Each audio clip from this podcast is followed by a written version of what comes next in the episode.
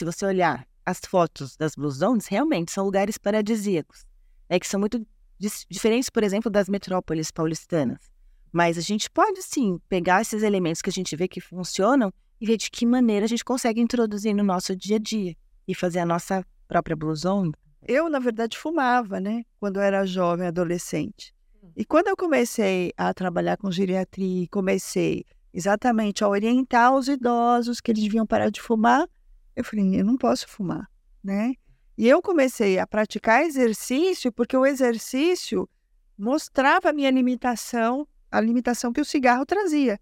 Então eu parei de fumar, né? Então você tem que ir buscar é, maneiras de contrabalançar aqueles hábitos que não estão satisfatórios é, para você realmente conseguir algum resultado, mesmo que não seja o ideal, mas que você avance.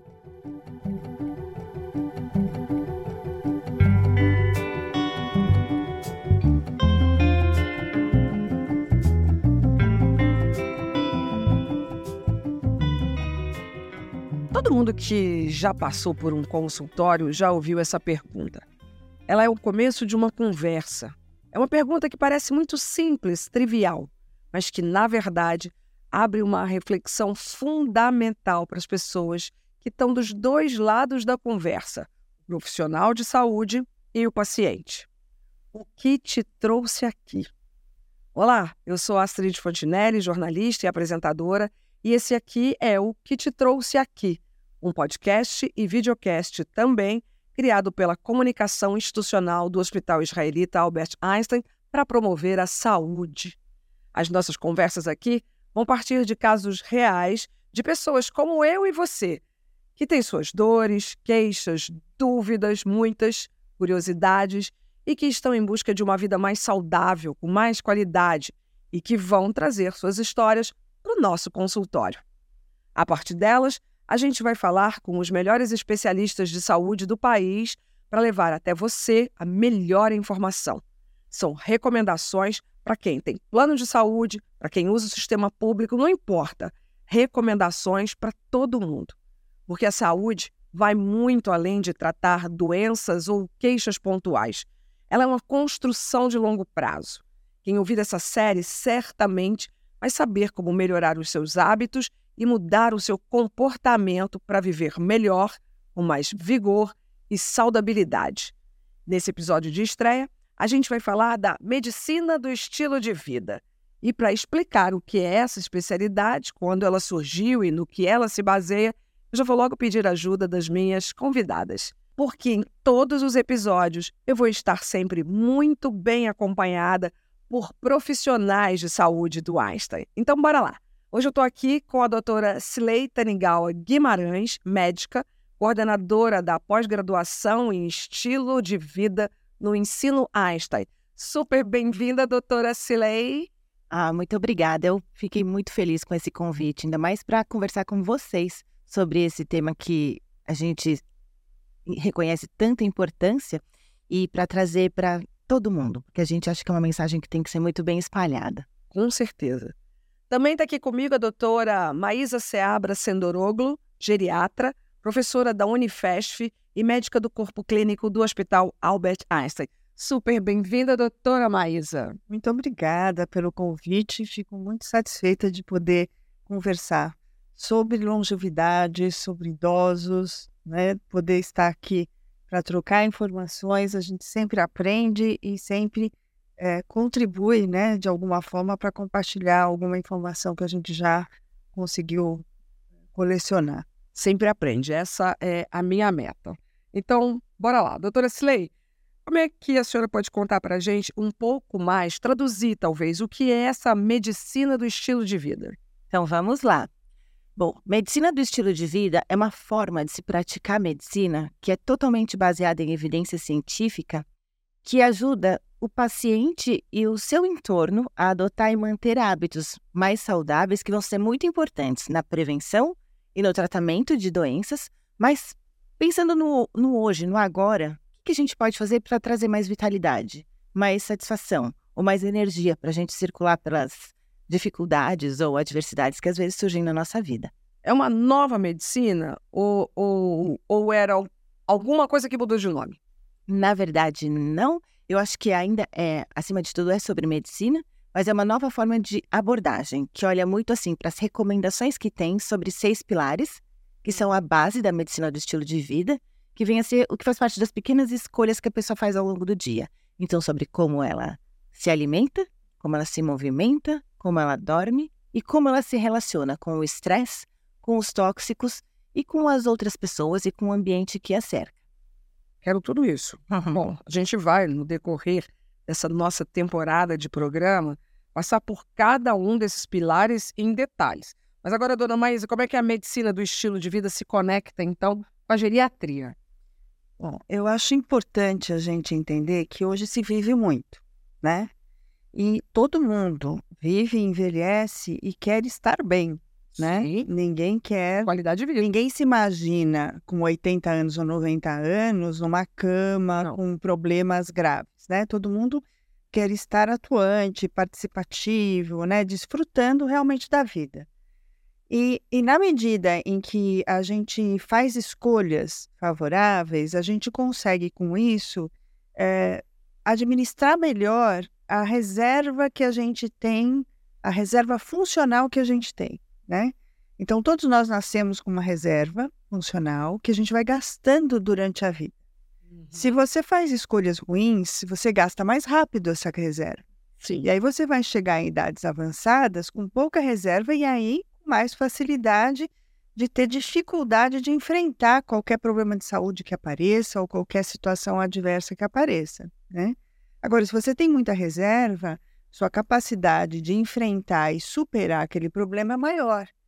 Então, na verdade, a geriatria hoje ela tem como base um enfoque é, simplesmente é, constante sobre a qualidade de vida e sobre a, o estilo de vida. Né? O estilo de vida ele traz qualidade e o estilo de vida proporciona uma independência e autonomia até o final da vida. Então, o enfoque geriátrico hoje ele tem esse papel, né? Tem esse papel de, junto com a medicina do estilo de vida, garantir que a gente consiga otimizar todas as escolhas que o indivíduo faz para que ele possa, então, ter uma capacidade funcional é, preservada e o melhor possível. Né? Já bater essa meta aí, porque envelhecer todos nós queremos. Todos. Mas a gente quer com qualidade de vida. Exatamente. Ninguém quer morrer jovem Não. sem problemas. Todo Não. mundo quer viver muito, mas estar bem é. para poder exercer né, a sua autonomia, a sua independência de forma satisfatória. Bom, agora vamos para o tema do dia. Você já ouviu falar nas Blue Zones, as chamadas zonas azuis? São cinco regiões do mundo onde se vive mais e melhor. Na Sardenha, Itália, em Loma Linda, nos Estados Unidos, na península de Nicoya, na Costa Rica, em Icária, na Grécia, e em algumas ilhas de Okinawa, no Japão. Queria morar lá, de falar a verdade. Mas a gente pode dar um jeito. Então eu vou começar querendo saber tudo sobre esses lugares, quais são os segredos das pessoas longevas nesses lugares. E também, doutora Cileia, eu quero saber se só dá para ter saúde e viver bem num paraíso como a Sardenha. O que, a gente pode aprender com essas Blue Zones para viver melhor em São Paulo, no interior da Bahia, lá embaixo no Rio Grande do Sul, no meio da Amazônia? Uhum. Vamos lá. É muito interessante. Quando o Dan Buttner, que é um jornalista da National Geographic, viajava ao mundo fazendo as reportagens, ele viu que alguns lugares tinham muitos idosos, mas que eles eram muito ativos, muito participativos, diferente da história, é, muitas vezes, do idoso que passa o dia no sofá, esperando o dia simplesmente passar. Né? E aí ele se juntou com pesquisadores sobre longevidade para ver o que, que elas tinham em comum, para daí extrair o que, que a gente pode replicar. Né? Então, eles viram, por exemplo, que são comunidades em que as pessoas se movimentam muito, mas não é porque eles estão inscritos no CrossFit, não. mas porque eles, eles se movimentam no dia a dia carregam as compras, fazem as coisas a pé, sobem escadaria, sobem ladeira. Eles estão sempre muito ativos. E mesmo na parte do lazer, que às vezes é um lazer sedentário, é para gente, na visão de, de idoso, não. É um lazer muito ativo. Isso é muito bacana da gente observar. Outro ponto é que eles falam que é muito importante a gente colocar as pessoas que a gente ama em primeiro lugar. E eu acho que isso traz uma questão muito de, de, de consciência, de não entrar no piloto automático e correndo atrás só de pagar boleto ou de uhum. conquistar alguma coisa, né? Mas de entender o que, que é realmente importante para você. Esse também tem uma, um dizer que assim, coma com sabedoria. Então, e aí quando a gente olha para esse coma com sabedoria, é claro que a gente sabe da parte dos ultraprocessados, dos excessos, mas acima de tudo eles priorizam muito os alimentos vegetais integrais. Então, alimentação rica em fruta, verdura, legume, em grão integral, semente, coisas que trazem o que a gente precisa para manter uma boa saúde.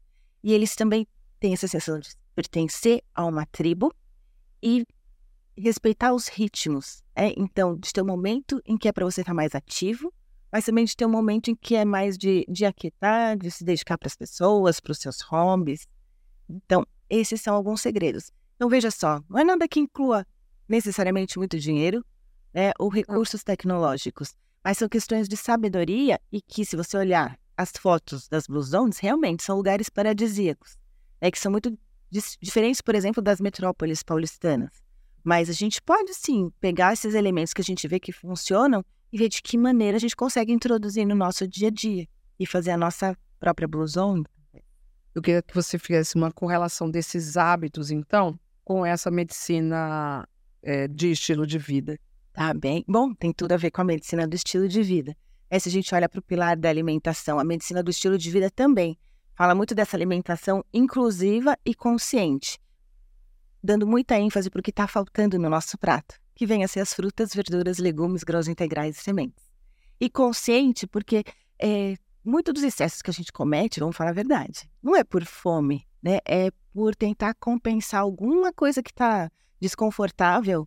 Uma ansiedade. Ansiedade, uma tristeza, um, um cansaço, alguma frustração que acaba sendo descontada na comida. Então, de trazer esse estado de presença para a gente se observar mais como é que a gente come. E se tem alguma coisa que está desconfortável, de olhar para isso, né? É, puxa vida, o pilar dos movimentos, né? Na medicina do estilo de vida tem muito a ver com isso, da gente ter um corpo ativo. Até a doutora Maisa deve explicar muito bem para a gente por que, que um corpo ativo é importante tanto para pensar no hoje, mas lá no futuro também, né? Ah, puxa vida, a gente ter a ideia dos ritmos também é o que vai permitir a gente se poupar de muito estresse que acaba acontecendo, que a gente tenta lidar com coisa além do que a gente consegue dar conta e, e acaba se sobrecarregando. Então, de compreender o nosso ritmo, hora de, de focar mais no trabalho, na produtividade, mas também da gente se acalmar. Isso acaba interferindo no consumo de tóxicos, no relacionamento que a gente tem com as outras pessoas também, né? Vida. Sim, cigarro e tantas outras substâncias. Vem cá, indo um pouco para a sua área, então, doutora, mas eu gostaria que a senhora falasse sobre essa expectativa de vida dos brasileiros atualmente. A gente ouve muito falar que que está né, tá, tá elevando, está crescendo, mas é, diferentemente dessas zonas azuis aqui no Brasil, a gente nem tem tantos centenários com qualidade de vida. É, então, eu queria saber como é que os nossos idosos, como eles estão vivendo, que se alimentam, fazem para se divertir, que é uma coisa importante nessa, nessas nas blue zones. Eu, eu acho que assim, uh, existe uma diversidade muito grande uh, na forma de envelhecer, né? Então, na realidade... Mundial. Mundial. E, e, na verdade, você tem, independente se são países desenvolvidos ou em desenvolvimento, você tem essa diversidade. Então, você tem aqueles indivíduos que envelhecem de uma forma mais frágil, são mais suscetíveis a doenças e mais suscetíveis à dependência. Por outro lado, você tem aqueles indivíduos que se destacam por terem uma performance física muito maior, uma capacidade muito maior de realizar coisas. São indivíduos que têm é, uma reserva maior, essa reserva funcional que eu comentei anteriormente. Mas isso tem a ver com diferenças socioeconômicas? É, em parte, não necessariamente. Não necessariamente, né? É, é, é, lógico que a questão socioeconômica ela, ela pesa, porque tendo uma condição melhor socioeconômica, você vai ter mais recurso, mais possibilidade de é, estar no sistema de saúde de forma mais precoce, fazendo uma prevenção mais adequada. você vai poder diversificar, diversificar mais as suas atividades. Então, é, quando a gente fala de idoso, a gente não pode imaginar que o idoso é uma figura única, um recorte. um recorte. Ele tem toda essa gama que vai desde aquele muito frágil até aquele indivíduo muito saudável, capaz de pular de paraquedas, como tem circulado até pelo é, muito. pela internet, né? Tem circulado alguns vídeos de alguns idosos, até centenários, que pulam de paraquedas, né? Então, essa, é, essa gama grande de idosos vai ter demandas diversas também. Então, é, os idosos é, que têm uma condição socioeconômica um pouco maior, por terem mais oportunidades, eles já conseguem diversificar mais. Porém, nem sempre isto é é, uma questão é, que garante né, essa diversidade, porque ainda no nosso país nós temos muito etarismo, né? Sim. Por termos sempre essa, é, essa ideia de que o país, até pouco tempo, era um país jovem, uhum. é, então existe toda uma política, existe toda uma mídia voltada para o jovem. Ah, o próprio é, sistema econômico, ele visa muito mais o jovem como um indivíduo consumidor. Você não que esse cenário está mudando ou sou eu que cheguei não, ele... aos 62 anos e estou vendo isso? Mas ele está mudando na medida em que profissionais né, é, que já têm mais idade e que têm características que já lembram uma idade mais avançada, é, continuam participativos. Então, na medida que a gente mostra que há a possibilidade de você continuar atuando, você continuar produzindo, tem coisas para contribuir, você vai mudando essa imagem. E a economia prata, né, que hoje é um foco uhum. é, que está em evidência né, pelas empresas, está eh, é, tentando buscar uma nova maneira de representar esse idoso. Né? É, no entanto, isso ainda é muito confuso, né? Porque é, ainda se vive aquela situação onde você sai de um idoso que era oprimido, quietinho, sentado numa cadeira, para um idoso que tem que pular de paraquedas, né? Uhum. Também não é assim que funciona, né? O envelhecimento. O envelhecimento para cada um ele tem um significado diferente, né? E esse propósito é fundamental, né? Então, acho que esse propósito é um propósito que ainda os idosos brasileiros precisam descobrir. Eu acho que ainda falta essa reflexão sobre qual é o seu propósito, de que maneira eu posso me abrir para o mundo numa nova fase. Porque há uma dificuldade muito grande das pessoas se desapegarem né, daquilo que elas construíram até uma certa idade. Sim.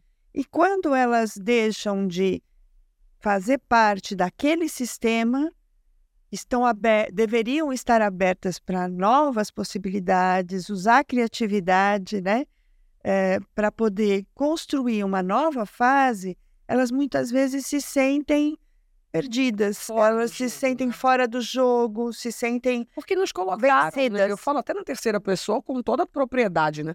Porque nos colocaram desse jeito, né? A gente é criado para ver aquela plaquinha de identificação de idoso, uma pessoa curvada de bengala. Exatamente. Eu não cheguei nesse, nesse desenho aí, eu não me identifico com aquele desenho. Exatamente. Né? Então eu acho que eu ainda tenho N possibilidades. Exatamente. Então acho que assim, tanto o idoso precisa encontrar o seu propósito, como é acreditar é nisso. acreditar nisso, e estar aberto a novas possibilidades, quanto eu acho que a sociedade Sim. precisa repensar né, quem é esse idoso, que perfil ele tem. Ele é o idoso frágil ou ele é o idoso que, na verdade, está muito bem e pode continuar plenamente interagindo com a sociedade de maneira produtiva, né? Só que eu acho que a sociedade tem que entender o seguinte: ninguém quer morrer cedo, certo? Ninguém quer morrer. Eu não quero, você não quer, você não quer. Essa molecada que está aqui, é, me permitam falar assim, porque vocês são muito jovens. É, ninguém quer morrer cedo. Portanto, se você não quer morrer cedo, você quer envelhecer. Bora nessa juntos. Respeita quem está ali na frente só um pouco mais. Você vai chegar lá na frente. Chega lá na frente, é, E, e a gente tem que agradecer muito a, aos idosos que já estão fazendo esse papel de encontrar o seu significado, o seu propósito e estar em ação, que isso também vai preparando o terreno para as próximas gerações, né? Quando, quando chegarem também uma idade. Aí fico pensando quanto que tudo isso de você encontrar o propósito e o significado para sua existência tem a ver com os relacionamentos com outras pessoas, de estar integrado com, com outras pessoas em, em atividades, né? É, gosto muito de uma parte que fala sobre a Blue Zone de Okinawa, eles têm uma questão que são os moais, que são os grupos de amigos que, que permanecem pela vida, e um cuidando muito do outro, não é só para festar, mas é com responsabilidade. E aí eles falam que é muito bom você acordar de manhã sabendo que você não está sozinho, que tem alguém olhando por você. Mas que melhor ainda é você acordar de manhã e saber que você é responsável por outras pessoas, mesmo que você tenha mais do que 100 anos de idade. Isso me lembra Sim. minhas tias avós, sabe? Com 104 anos e tendo ainda grupo de, de amigos, tendo seu papel, sua, seu papel social, sabe? Sim. Olha, a gente costuma relacionar um outro recorte aqui, saúde boa, a envelhecer bem, mas não devia ser sempre assim. A gente tem que ter uma saúde boa durante a vida, uma vida saudável, né? Então, como é que a gente coloca assim a, digamos, a rotina nos trilhos, tendo em vista que uma pessoa mais jovem não consegue de imediato assimilar esses novos hábitos aí? É verdade, todo mundo sempre fala, né? Quando acontece alguma questão de saúde, ai, se eu soubesse, né, é. tinha feito diferente. E quando a gente já olha as pesquisas, pergunta assim, por que, que você quer mudar? O básico, a resposta básica é: ah, porque eu quero ter mais saúde. Mas olhando assim, a gente vê que ninguém, quase ninguém muda porque quer ter mais saúde. Mas as pessoas, o que mobiliza as pessoas para esse processo, que, que não é tão, tão fácil assim, de mudança, é quando ela se conecta com alguma coisa que realmente é importante para ela. Sabe? Alguma história que ela quer viver. Eu acho que a gente pode traduzir dessa maneira. Ou quando ela acontece alguma coisa e ela perde um tico dessa saúde. Também. E aí ela passa a olhar para aquilo e valorizar o que, o que perdeu ou quase perdeu, né? Eu queria ressaltar que o envelhecimento não é um processo livre de doenças.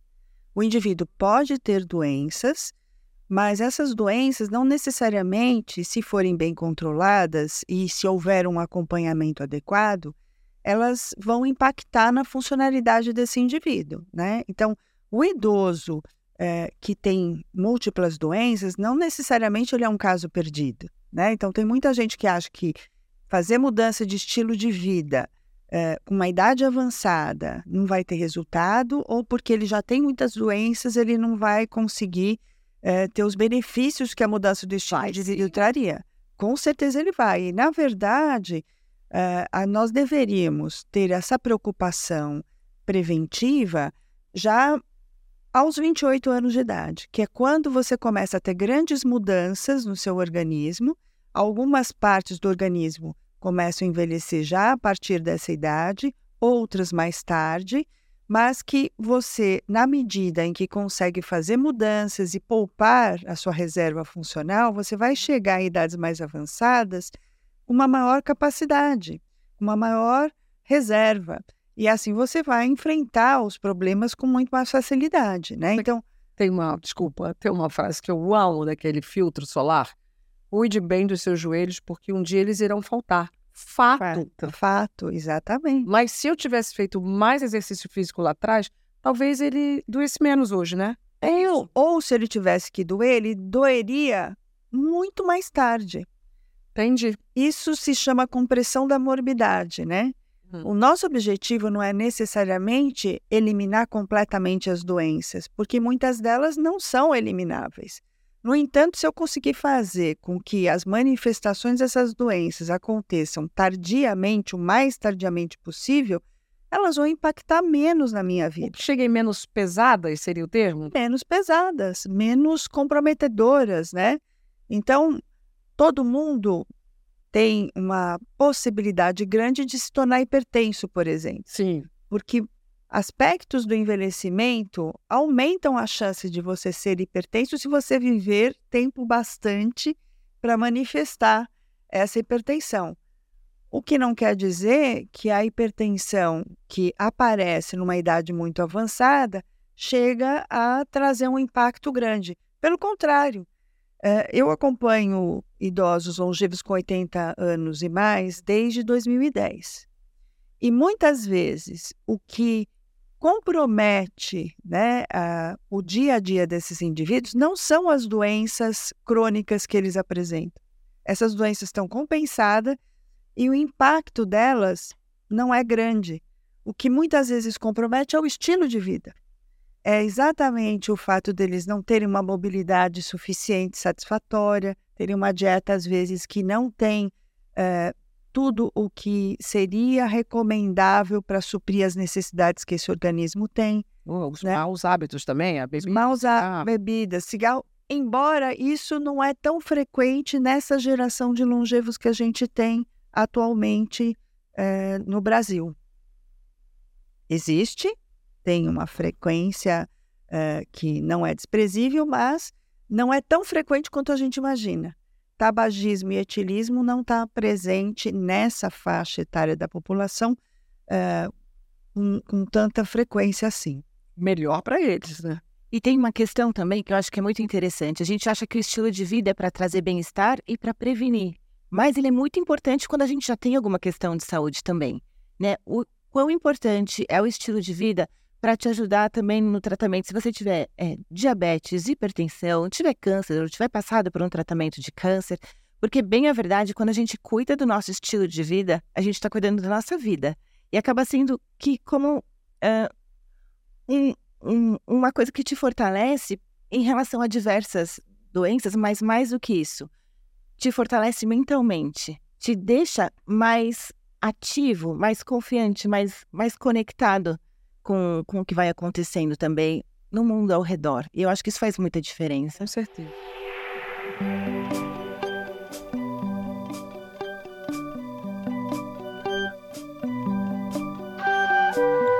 Bom, agora, doutora Cilei Maísa, a gente, na nossa sala de espera, na sala de espera desse episódio, a gente tem uma paciente que está precisando mudar o estilo de vida. Ela chegou a ter um burnout, não se alimenta bem, está sempre em estado de alerta, tem horários malucos por conta da profissão dela.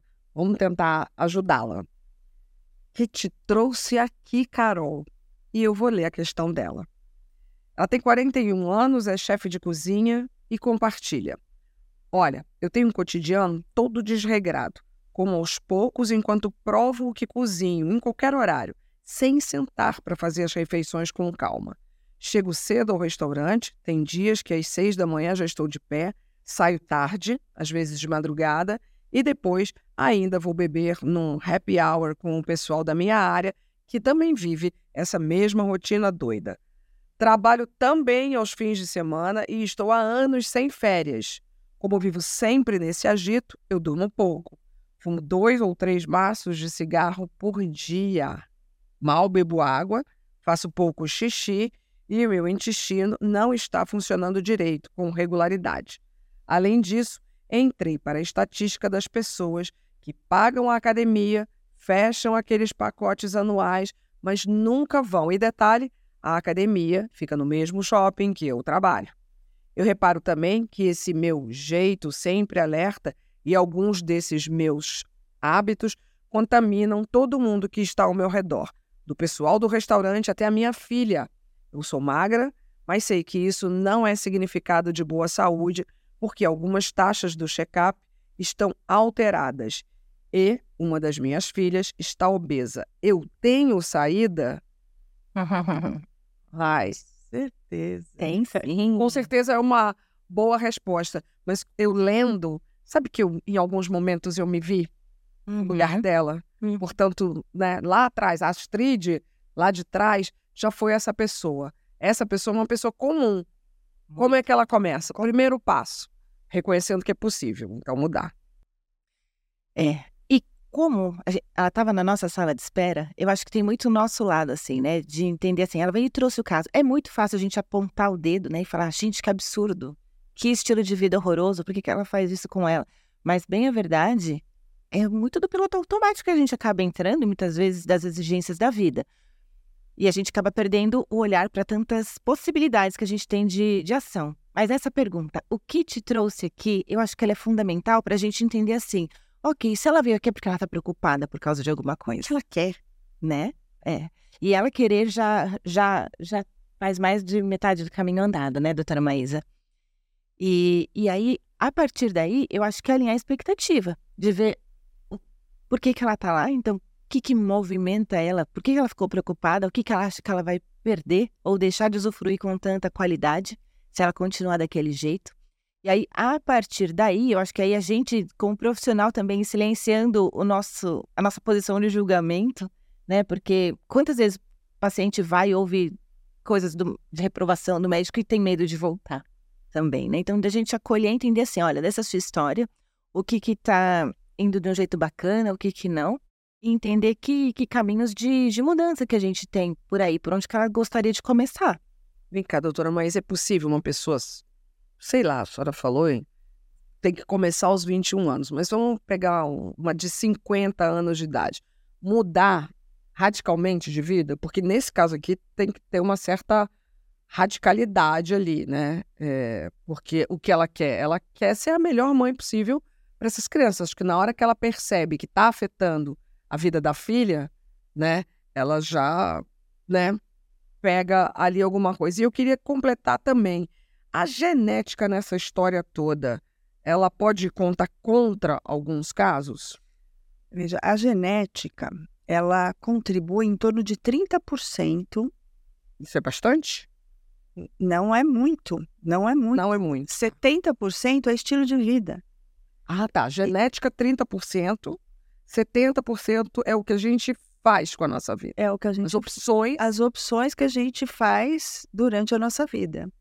Então, assim, se eu tenho até os 80 anos, é essa mais ou menos a proporção que a maior parte dos estudos mostra, né? é, que eu posso, na verdade, modificar é, uma boa parte daquilo que influencia o meu envelhecer. Após os 80 anos, aumenta um pouco a proporção no sentido da genética. A genética uhum. passa a ter um peso relativo um pouco maior, chegando às vezes, em alguns estudos, a 50%. Mas mesmo assim, mesmo após os, os 80 anos, você ainda tem em torno de 50% de possibilidade de fazer mudanças que te favorecem. Então, na hora que ela fala da filha dela, que a filha dela agora está obesa, a filha dela é vítima é vítima. desses 70%, Desse que é o 70, estilo de vida. Estilo de vida. Então, assim, me, me fez lembrar essa situação, que assim, é muito bom que ela faça happy hour, porque isso traz sociabilização, traz é um divertimento, é um relax, é uma maneira de confraternizar. Mas me fez lembrar uma questão das Blue Zones, né? É, porque assim, quando o Dan Bittner ele, ele fez é, todo esse reconhecimento, né, é, dessas, dessas questões, ele ficou muito instigado a tentar aplicar tudo isso nos Estados Unidos. E ele já fez essa aplicação e fez mudança nos Estados Unidos em várias comunidades, em mais de 20 comunidades. Então, tem mais de 20 cidades que conseguiram é, melhorar os seus índices né, de obesidade, de doença cardíaca, enfim, de várias doenças que matam, né, uhum. em função de terem conseguido avançar em alguns aspectos que tem a ver com aquilo que ele detectou nas Blue Zones, né? E um dos, dos pontos que é, eles desenvolveram e estimularam muito nessas localidades foi a de você fazer uma busca não só por amigos que você tem uma afinidade por vários aspectos, até por questões profissionais, mas também amigos que possam influenciar no seu estilo de vida né? Porque se você anda com pessoas sedentárias, a sua tendência seria ficar sedentário. Se você Sim. anda com pessoas que caminham, que têm uma dieta mais é, rica em fibras, né? Você vai acabar, de alguma forma, também dando uma oportunidade para você consumir esse Sim. tipo de alimentação. Então, uh, eu acho que esse é um, é um, é um ponto né, importante de atenção, de atenção né? É, quando você tem uma vida corrida, você pode extravasar o seu estresse e lembrar que o exercício físico ele vai extravasar o seu estresse com muito mais eficiência do que um cigarro, né? Pelo contrário, eu na verdade fumava, né, quando eu era jovem, adolescente. E quando eu comecei a trabalhar com geriatria, comecei exatamente a orientar os idosos que eles deviam parar de fumar, eu falei, eu não posso fumar, né? E eu comecei a praticar exercício porque o exercício mostrava a minha limitação, a limitação que o cigarro trazia. Então eu parei de fumar, né? Então você tem que ir buscar é, maneiras de contrabalançar aqueles hábitos que não estão satisfatórios é, para você realmente conseguir algum resultado, mesmo que não seja o ideal, mas que você avance. Porque se a gente for pensar de como os, os indivíduos centenários dessas blue zones vi, vi, viviam e vivem, né? A gente vai perceber que a gente não consegue adaptar isso para uma cidade como a nossa. Então, isso quer dizer que a gente não vai fazer nada daquilo? Não, pelo contrário, né? Tem coisas que a gente pode fazer uma leitura e adaptar para a nossa realidade. Então, a filha dela, por exemplo, ela pode estar tá tentando estimular a filha para estar tá saindo com ela, por exemplo, no fim de semana ou nos horários livres. Ou ela pode parar antes do local onde ela costuma parar para poder andar um pequeno trecho a pé até chegar na localidade que ela tem ela como objetiva, onde ela trabalha, onde ela mora, né? Não, e eu entendo que a vida de chefe é muito puxada, trabalho é, de criação, mas também um, um trabalho quase que braçal, e que esses chefes adoram sair dos seus restaurantes e se encontrar num outro local, invariavelmente muito bons na madrugada. Mas não dá para fazer isso tudo. Exatamente. Precisa, precisa fazer algumas escolhas, né? É. Fazer algumas escolhas e, e ser mais equilibrada em alguns aspectos e tentar substituir algumas dessas coisas ou pela atividade física, né? Ou por uma saída com a filha para andar. É. Às vezes eu recomendo andar no shopping, né? O shopping não tem problema de clima, né? Não tem problema de tem chuva, né? Não tem, não tem chuva. Bom, vou deixar agora essa nossa paciente para cuidar de outra pessoa. É, vamos abrir a porta então para a nossa sala de espera, aonde temos um caso que tem a ver com a senhora doutora Maísa.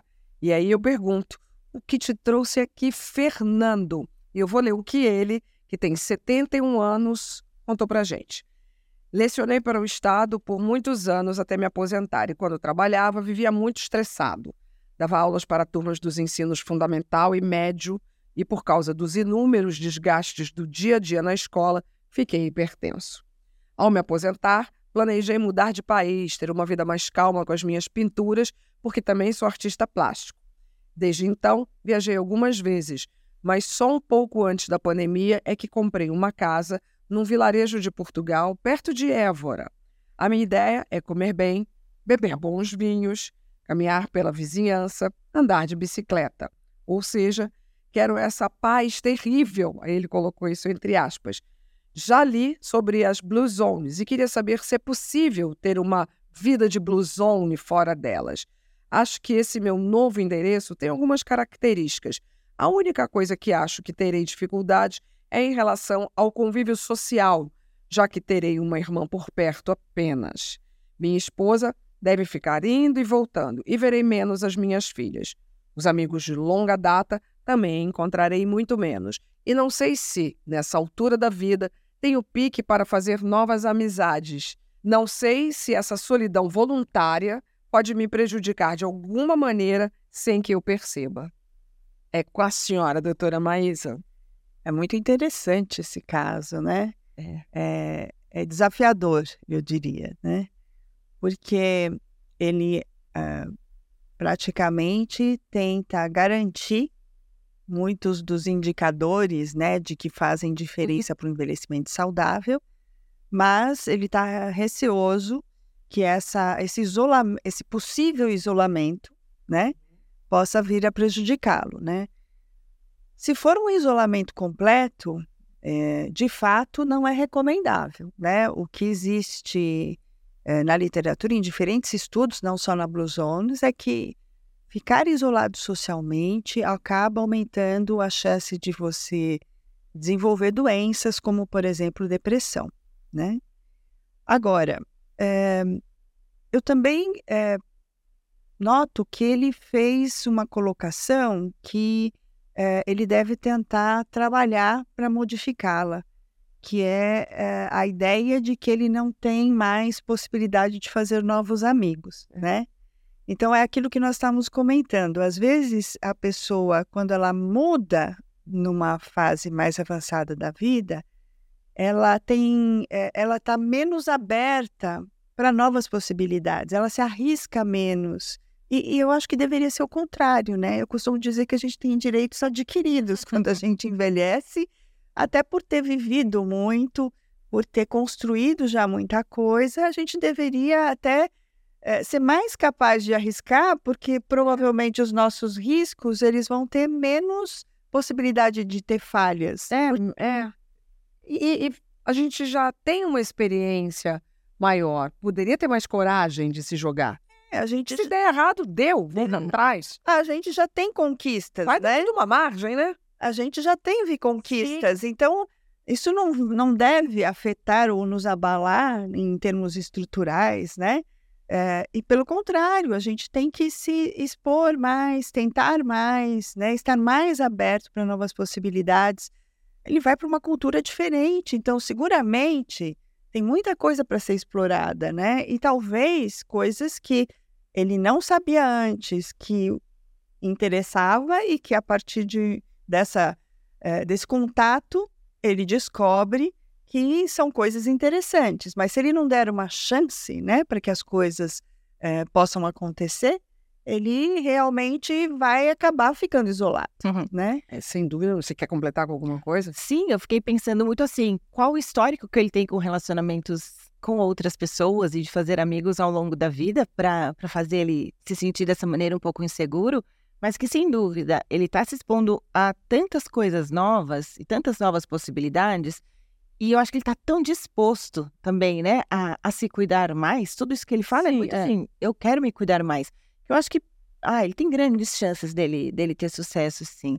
Porque quando a gente fala de mudança de comportamento, a gente joga muito sempre assim, né, na sua motivação, na força de vontade. Mas lembrar que esse, aliás, é o grande lance das Blue Zones, o quanto que o ambiente acaba interferindo também para que as escolhas desejáveis não sejam só saída, extraídas pela força, né? Mas o ambiente favorecendo, o ambiente favorecendo tudo aquilo. Por outro lado, se o indivíduo não estiver disposto a tudo aquilo, você pode estar no meio da sardenha, viver a vida inteira lá, viver amargurado, isolado também. Então vai muito dessa como eu me posiciono também. Dessa né? atitude, é. né? Todo idoso centenário longevo, ele tem que tem um bom envelhecimento, ele tem uma atitude positiva perante a vida. Ele é um indivíduo que não fica preso nos obstáculos. Ele é um indivíduo que supera os obstáculos porque fazem parte e está pronto para uma nova experiência. Sabe uma coisa também? Eu acho que a gente podia voltar ali no começo da nossa conversa. Eles têm que acreditar que existe hoje um mundo que começa a olhar para esse segmento, a tal ponto que a gente já tem até uma chancela, né? A economia prateada, não é? Se, se existe valor econômico, né, no nosso prata dos nossos cabelos, é porque ele pode se abrir para novas experiências, até profissionais. Até profissionais. E, na verdade, é, eu acho que esse ambiente que influencia muito, ele pode ser modificado favoravelmente na medida em que a força dos cabelos prateados mostrar é. que ele quer um ambiente melhor, que ele uhum. quer um ambiente que corresponda mais às expectativas que ele necessita.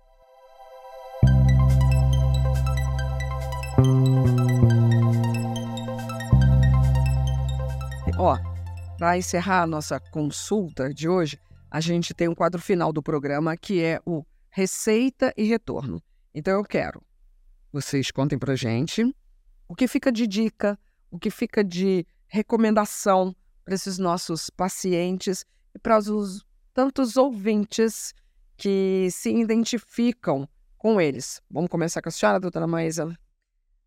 Bom, eu diria que é, a gente tem que arriscar, né?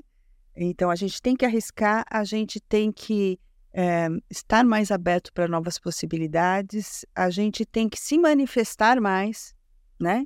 Eu acho que isso também é uma questão que às vezes fica em segundo plano, né? O indivíduo se sente excluído, se sente é, de alguma forma, né, prejudicado, mas ele não manifesta como se isso fosse uma coisa da vida e na verdade não é da vida. E a gente tem que pensar que aquilo que a gente construir hoje, né, uhum. é, vai ficar para os nossos filhos, para os nossos netos. E, portanto, é, é nosso papel fazer com que mudanças favoráveis aconteçam, para que a gente possa ter um mundo cada vez melhor. E a sua receita? A minha receita é não se conforme. Adoro. Não se conforme. Ah, não estou satisfeito com os relacionamentos, não se conforme com isso. Minha vida está muito parada, está muito para baixo, é, seja o que for, não se conforme. Vá com curiosidade, vá, peça ajuda se precisar, mas investigue, porque com certeza, tem, se você sente esse inconformismo, tem muita energia aí para você transformar e mudar o rumo. Sabe uma coisa que eu implico um pouco? Esse negócio não tenho mais idade para é, uhum. E se precisa de ciência, que aqui é um podcast Einstein, a gente tem estudo mostrando que as pessoas que passam a adotar hábitos mais saudáveis passam a se cuidar mais. E nesse se cuidar mais, inclui viver a vida, sentir, estar presente. É, a partir dos 50 anos de idade, soma-se ao que eles já terão de sobrevida para as mulheres mais 14 anos e para os homens mais 12. E não é aqui que só você vai viver mais 12. É tempo que tem para você viver de história e com autonomia e com mais vigor. E aí, um outro estudo que saiu agora em maio de 2022, mostrando que indivíduos com 80 anos ou mais que passavam a modificar alguma coisa no seu estilo de vida, também eles têm um resultado melhor de longevidade e de qualidade de vida. 80 ou mais. 80 ou mais. E detalhe, isso. os que têm mais doença são os que se beneficiam mais. Eu acho muito interessante. Tem um campo. Acho que é um bom investimento, né? É, isso que você falou é um etarismo, né? etarismo do idoso contra ele mesmo, é, né? É. Porque ele vestiu aquele papel que lhe era dado no passado, mas isso já é passado. Não existe. não né? existe mais e não deve existir. Todos nós temos que tentar mudar essa imagem para que a gente possa ter realmente uma postura mais positiva, né? Bom, com isso, a gente encerra o primeiro episódio do O que te trouxe aqui. Eu adoro esse nosso tempo juntos, sobretudo porque eu também aprendo bastante. A gente hoje conheceu lugares onde as pessoas chegam aos 100 anos super bem, ativas, e o que, que a gente precisa fazer para conquistar esse vigor no presente e no futuro. E o melhor, podemos fazer isso estando em Okinawa, na Itália, em Ouro Preto, no Campo Limpo, no Rio de Janeiro.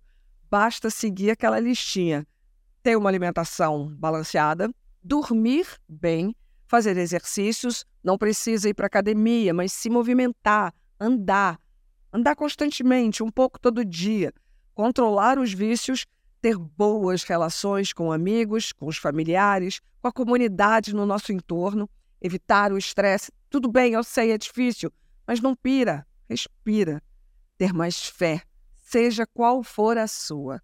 Enfim, Dá para ter uma boa qualidade de vida seguindo hábitos saudáveis a partir de agora. Antes de ir, eu quero agradecer as minhas convidadas pela participação, as doutoras Isley e Maísa. Até a próxima, se Deus quiser. Obrigada, obrigada a você. A gente volta na semana que vem com mais assuntos sobre a medicina do estilo de vida. Até lá!